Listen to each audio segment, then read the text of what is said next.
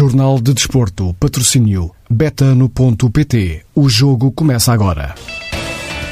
Jornal do Euro, edição de Bruno Souza Ribeiro. Já vamos ao Euro. Primeiro, o presidente do Futebol Clube do Porto, Pinto da Costa, aconselha o governo a demitir-se e pôr a Direção-Geral de Saúde a comandar o país.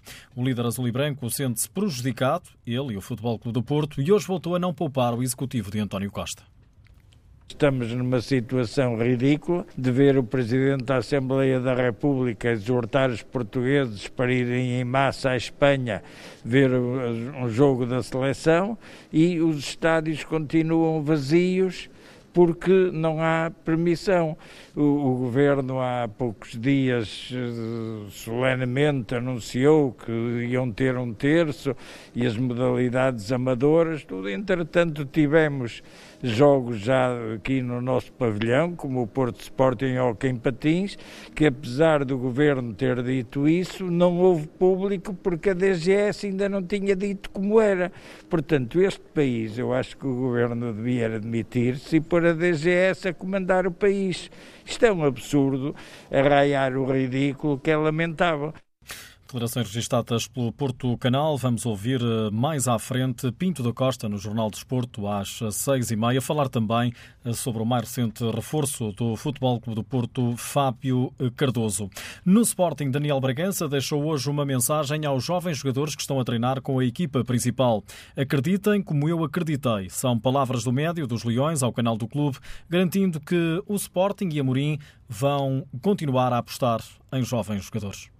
Para eles é, é, é, excelente ter estas, estas oportunidades, uh, como também foi para mim excelente ter, ter uma oportunidade de treinar com estes excelentes jogadores. Uh, acho que é uma mensagem muito forte para aquilo que, que está do outro lado da formação, uh, para eles sentirem que é possível, ainda mais, basta, basta acreditarem neles, continuarem a trabalhar.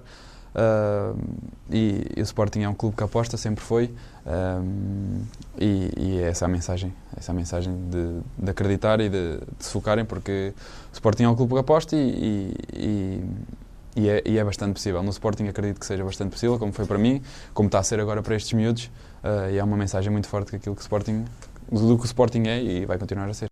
No dia em que faz 115 anos, o Sporting revelou o clube convidado para o troféu 5 violinos. Os Leões vão defrontar os franceses do Lyon no dia 25 de julho. É uma notícia de última hora. Bruno Alves está muito perto de ser reforço do Famalicão. Sabe a TSF que o internacional português deve ser apresentado ainda durante a tarde de hoje.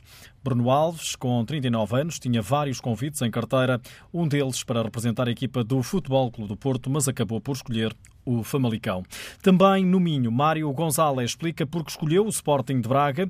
O avançado que na última época representou o Tondela por empréstimo do Villarreal diz que poder jogar-se na Liga Europa foi determinante. Sube a, a proposta do Braga, foi a, a que mais eh, gostei. Eu tinha na minha cabeça que... A proposta do Braga foi a que mais me cativou. Na minha cabeça, o Braga era o melhor projeto.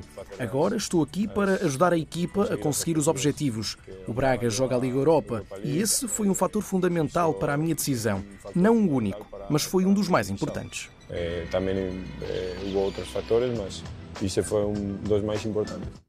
Mário Gonzalez, avançado espanhol de 25 anos, aos canais oficiais do Sporting de Braga. Agora, o Euro 2020. Luís Henrique não tem dúvidas que a Espanha tem das melhores defesas do mundo, apesar de sofrer dois golos na reta final do encontro frente à Croácia.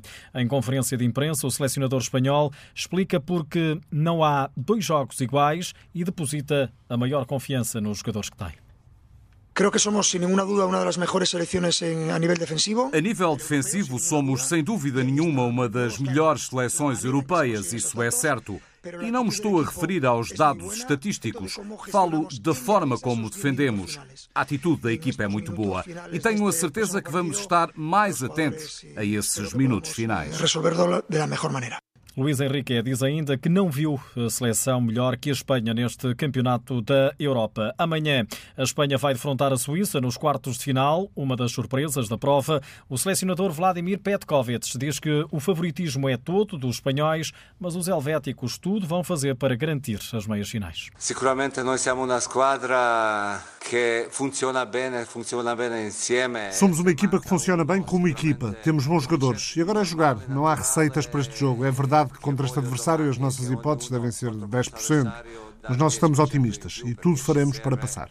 Nós somos otimistas cercheremo tutto per passare. Suíça-Espanha joga-se amanhã às 5 da tarde. Às 8 começa um dos jogos mais aguardados dos quartos de final, o Bélgica-Itália. Todas as partidas são, eh, são relatadas com informações na TSF e acompanhamento ao minuto em tsf.pt.